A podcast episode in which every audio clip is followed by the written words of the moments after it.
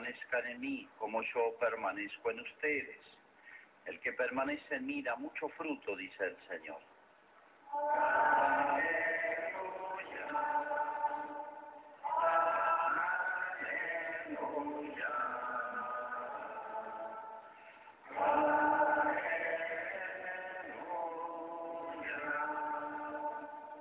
El Señor esté con ustedes y con tu espíritu. Evangelio de nuestro Señor Jesucristo según San Mateo. Gloria a ti, Señor. Jesús dijo a sus discípulos esta parábola. El reino de los cielos es como un hombre que al salir de viaje llamó a sus servidores y les confió sus bienes. A uno le dio cinco talentos, a otro dos y a otro uno solo, a cada uno según su capacidad, y después partió. Enseguida el que había recibido cinco talentos fue a negociar con ellos y ganó otros cinco. De la misma manera, el que recibió dos ganó otros dos, pero el que recibió uno solo hizo un pozo y enterró el dinero de su señor. Después de un largo tiempo, llegó el señor y arregló las cuentas con sus servidores. El que había recibido los cinco talentos se adelantó y le presentó otros cinco.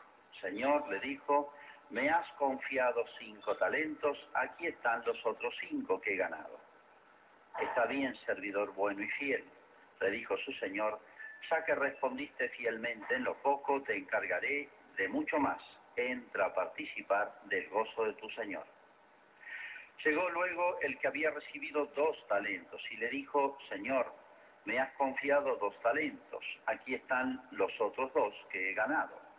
Está bien, servidor bueno y fiel, ya que respondiste fielmente en lo poco, te encargaré de mucho más. Entra a participar del gozo de tu Señor. Llegó luego el que había recibido un solo talento. Señor le dijo, sé que eres un hombre exigente, cosechas donde no has sembrado y recoges donde no has esparcido. Por eso tuve miedo y fui a enterrar tu talento. Aquí tienes lo tuyo. Pero el Señor le respondió, servidor malo y perezoso, si sabías que cosecho donde no he sembrado y recojo donde no he esparcido, tendrías que haber colocado el dinero en el banco y así a mi regreso lo hubiese recuperado con intereses. Quítenle el talento para dárselo al que tiene diez, porque a quien tiene se le dará y tendrá de más, pero al que no tiene se le quitará aún lo que tiene. Echen afuera las tinieblas a este servidor inútil, allí habrá llanto y rechinar de dientes. Es palabra del Señor.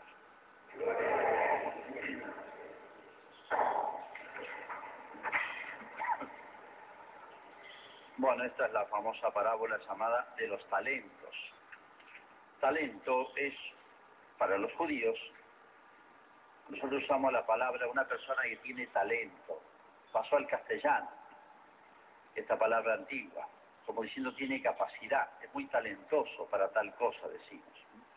Para los judíos, talento era una medida de peso y de valor de dinero, porque en la antigüedad eh, el dinero, no había papel moneda, el dinero era valía por sí mismo, eran monedas de oro, monedas de plata o monedas de cobre, entonces valía por sí mismo, lo que pesaba, eso valía. Acá en esta parábola son las últimas casi prácticamente que Jesús dijo en su vida. El mensaje es muy claro. Lo podríamos analizar en, dos o tres puntos, pero creo que el mensaje es muy claro. Dice un, un señor fue, se fue lejos de viaje y a sus servidores les entregó sus talentos, a cada uno distinto. Y a la vuelta pidió cuenta de eso. Y se ve que se tomó en serio la cosa porque este, a uno lo premió y a otro lo castigó. Primera mensaje de esta parábola. Parábola siempre es una historia, un cuento corto que tiene un mensaje central. Acá lo primero es que lo que nosotros tenemos, lo tengamos mucho o poco, no es nuestro, es recibido de Dios. Y cuando digo lo que tenemos, a veces pensamos en los bienes materiales, sí, sí también. Hay personas que han tenido suerte por herencia, por distintas cosas y tienen muchos bienes económicos, ¿eh? propiedades, etcétera. Pero también se refiere a las capacidades de cada uno. Hay personas que han tenido posibilidad de estudiar mucho o se encuentran en cargos importantes en el ámbito de la sociedad o tienen capacidades artísticas o deportivas. Uno dice Messi, uno dice Maradona, realmente son talentos en su campo. ¿eh? Bueno, todo lo que tenemos que sea bueno, no lo malo, en realidad, aunque hayamos puesto de nuestra parte, es más o es todo obra de Dios con una pequeña colaboración nuestra. San Pablo decía, ¿qué tienes que no hayas recibido? Recuerdo un médico muy famoso, ya murió en Mendoza, y cuyo nombre hoy se encuentra en edificios públicos muy importantes, ¿no?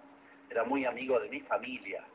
Él venía de una familia muy, muy pobre, y había hecho toda su escuela primaria, secundaria, su medicina, su especialidad, todo con grandes esfuerzos. Está bien, pero él decía, yo no le debo nada a nadie, ni a Dios. Yo no le debo nada a nadie. Y él siempre gustaba de contar cómo eh, se había abierto camino en su vida, como tantas personas uno ve, sobre todo esas hijas de esas personas que venían de Italia, inmigrantes, que venían con una capacidad de trabajo, sacrificio, de renuncia extraordinaria, ¿no? Pero fíjense, está bien ser voluntarioso, empeñoso, pero yo no le debo nada a nadie. Y él pensaba que ni a Dios le debía. Él tenía conciencia de lo que él había hecho. Bueno, primera cuestión que tenemos que tener siempre clara. Tenemos más o menos, pero siempre tenemos que tener conciencia de esto, que lo que decía San Pablo hay que aplicarlo a cada uno. ¿Qué tienes que no hayas recibido? Psicológica, humanamente, podemos tener la impresión de que nosotros somos los que con nuestra voluntad, tenacidad, constancia hemos conseguido cosas. Pero si viéramos todo en, mucho, en más profundidad, con espíritu de fe, y significa ver más en profundidad, de Él lo tenemos. Segundo mensaje, un poquito colateral, es este. Fíjense que acá, no sé si les chocó un poquito, porque a uno le dio cinco, otro dos y a otro uno. Dios es desparejo. Dios es desparejo y muy desparejo sin ser injusto. Y de nuevo, uno puede ver en la sociedad que diversas las personas. En, años de vida hay personas que viven meses, otros años, otros hasta la ancianidad Vienen aún en los santos. Los chiquitos de Fátima murieron a los nueve y diez años. No es ningún castigo de Dios eso. Y hay santos que han vivido hasta los cien años.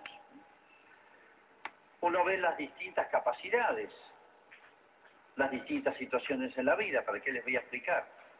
Y si decimos que Dios es responsable de todo lo bueno que tenemos, ¿por qué Dios es desparejo? Y sí es desparejo, porque no es un mal ser desparejo si uno ve la naturaleza, es muy distinta. Qué fea sería la naturaleza si no hubiese nada más que una sola clase de flores. No hubiese más que un solo animalito por toda la tierra.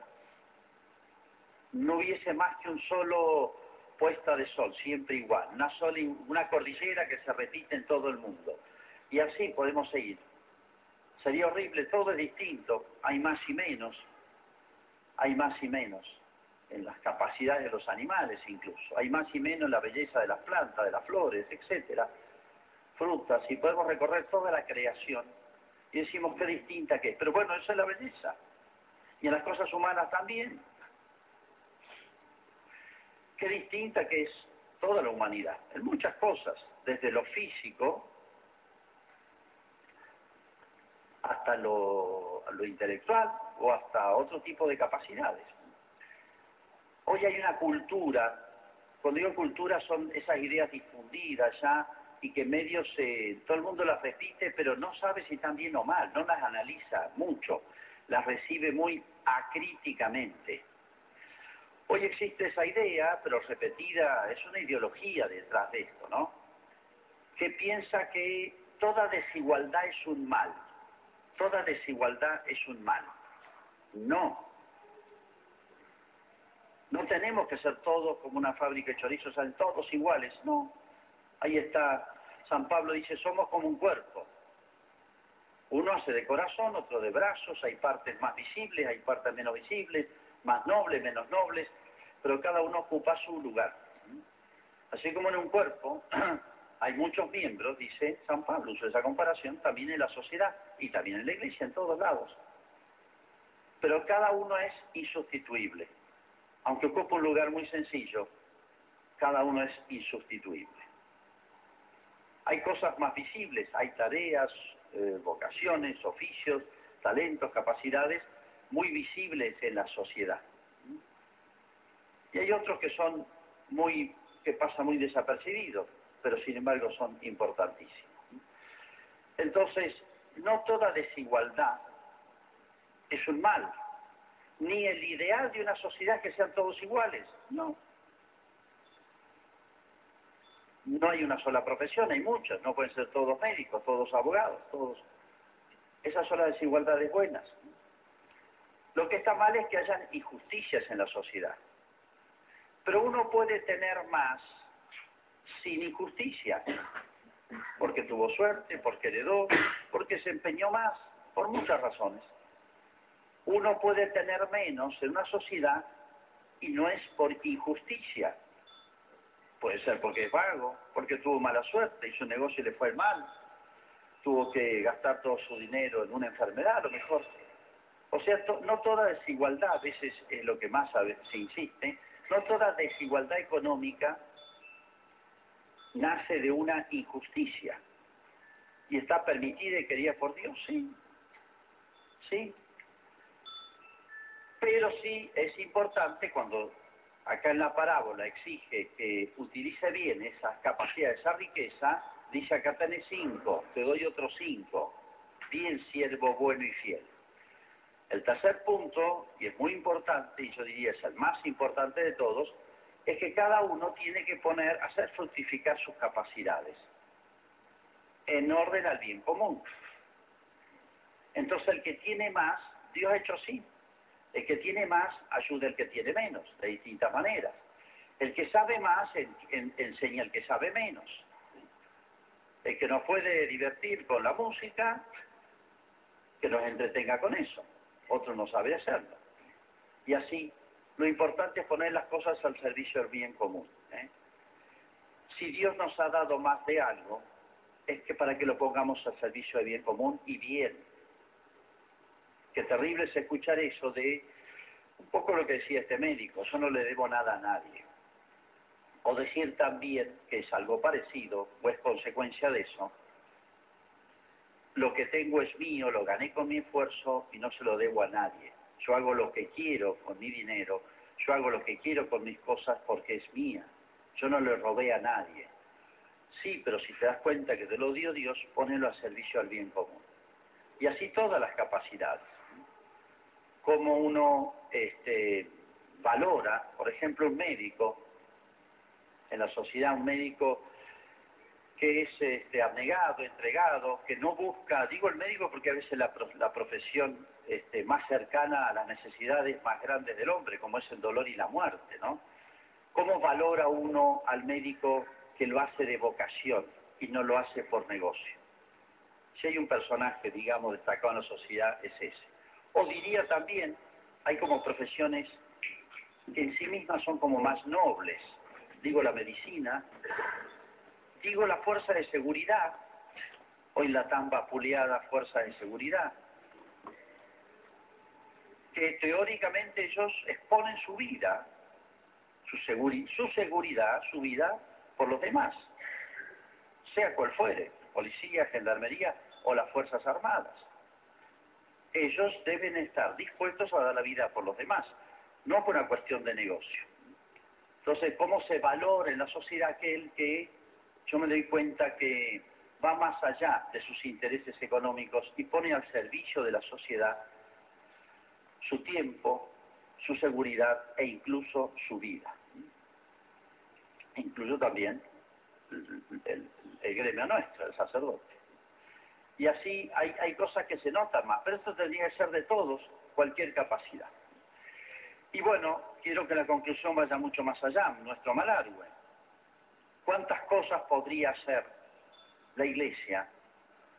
Y la Iglesia no es un factor de poder en la sociedad, la Iglesia no es un Estado paralelo, la Iglesia no es un partido político, la Iglesia, no es la opositora del gobierno de turno, la Iglesia es una institución que está dedicada y entretenida a otras cosas en realidad mucho más grande, que superan un pueblo, superan un país y superan continentes, porque es universal. Y su tarea es mucho más alta, la más noble de todas, llevar las almas a Dios, al cielo. Pero la única institución, lo voy a repetir mil veces porque esto lo, lo enseñó Jesucristo, la única institución que existe en la humanidad y que va a existir en la humanidad, repito, la única institución que ha existido y va a existir y no porque uno esté en ella, no porque tenga un personal especializado de una manera especial, sino porque tiene la presencia y la acción de Jesucristo, y es la única, que es capaz de elevar al hombre, elevar la sociedad, transformar una sociedad, purificar, corregir, sanear, quitar todo lo que corrompe la sociedad y la echa a perder. Nuestro país está postrado, nuestro país está en ruinas morales y es pavoroso ver esto en las nuevas generaciones. En estos días, con bastantes frutos, han sido las jornadas estas para padres preocupados, como decía la, el afiche de propaganda, por los hijos, por las nuevas generaciones, sobre todo el tema de la droga. Miren, no es el único problema de la sociedad. ¿eh? Me ponía a pensar y charlar con unas personas hay muchos problemas. El tema de la educación de los jóvenes es gravísimo. No sé si más grave que ese. Nuestros pibes no solamente no estudian, sino que no van a la escuela. Y la educación de hoy, y si me están oyendo las autoridades, quisiera hacérselo llegar, el sistema educativo de hoy no exige a los jóvenes, les facilita y se hace cómplice de su vagancia, y le da títulos y creen que, tienen título secundario lo merecen, o de primario, o de terciario. Se complotan los pibes, no van a la escuela. Hay cursos enteros que después de la, de la semana del estudiante ya no aparecen más. Usted le da tres hojas a que estudien y arman un lío. Se traen al papá y a la mamá. Se traen certificados médicos. Yo estoy llorar lo que está pasando en el marco de años no sé cómo es en otros lados, es un problema grave de acá. Y no es el tema si aprendió matemáticas o no. Sí, también. Ese chico no tiene disciplina para nada. No le han exigido nada. Ese chico va a fracasar en el matrimonio, en el trabajo, en lo que emprenda.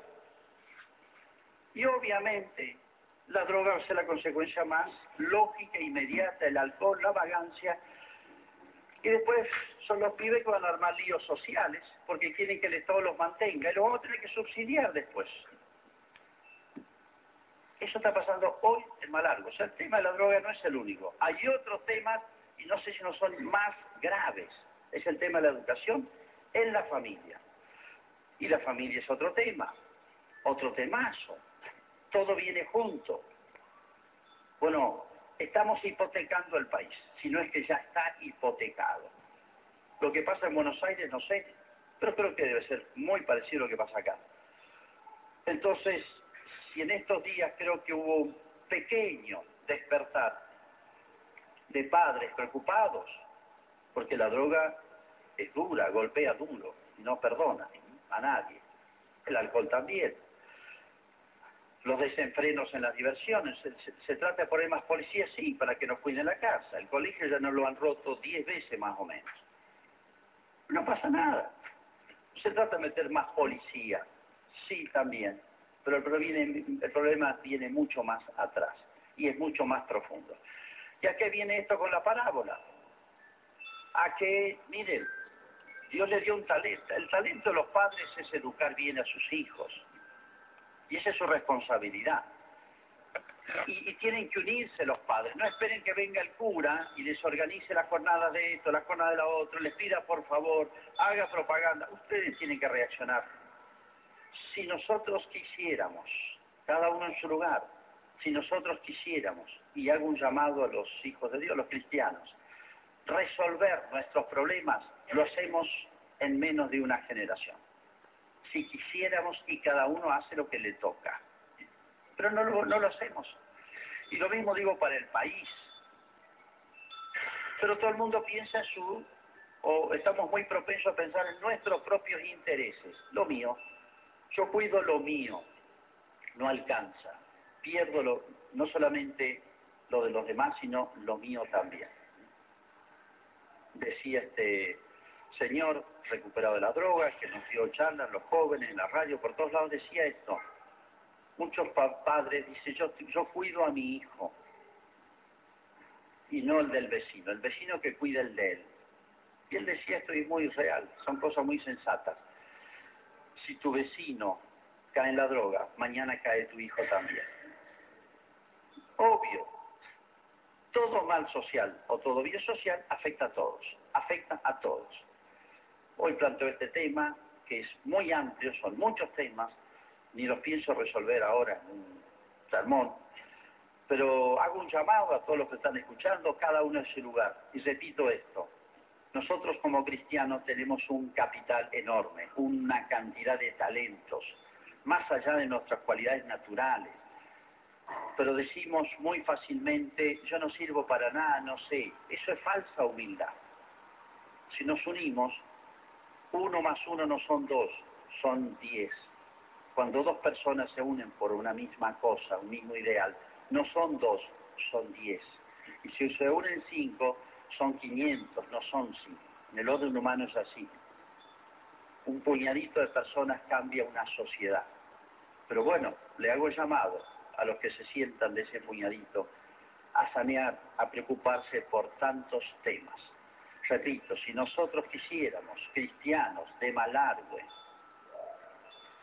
con los capital de, de, de conocimientos, de soluciones, de remedios, de, de, herencia y sabiduría cristiana, el sentido de la vida, el sentido del hombre, el sentido de la familia, del trabajo, del bien común, de la sociedad, de la educación, del amor. De... No hay tema que en la iglesia no tengamos un capital enormemente grande, de dos mil años y de Cristo. ¿No es un capital esto? ¿Se nota que hay cristianos en Malargüe? Nos cuesta quien dirija la misa. Tendríamos que tener un coro acá de personas. Ojalá convocáramos a, a, a 500 jóvenes de Malargüe. ¿Cómo nos cuesta? Hay que rogarles todo, que perseveren después, que lean un libro, que se formen, que sean dirigentes. ¿Cómo nos cuesta? Lo digo, lo confieso nosotros los curas ayudémonos entre todos. Creo que no es ante una situación que puede explotar en cualquier momento y hace crisis, y ahí empezamos a llorar, como dijo, le dijo la esposa a un famoso este, en el Emirato de Córdoba, Córdoba no de la Argentina, sino de España, cuando cayó el último baluarte musulmán bajo la presión del ejército de Isabel la Católica y Fernando, 1492. La esposa le dijo al famoso Boabdil, el emir ahí de Granada, Granada, que lloraba cuando vio que perdía la batalla. Ahora lloras como mujer lo que no supiste defender como hombre. Su esposa le dijo eso.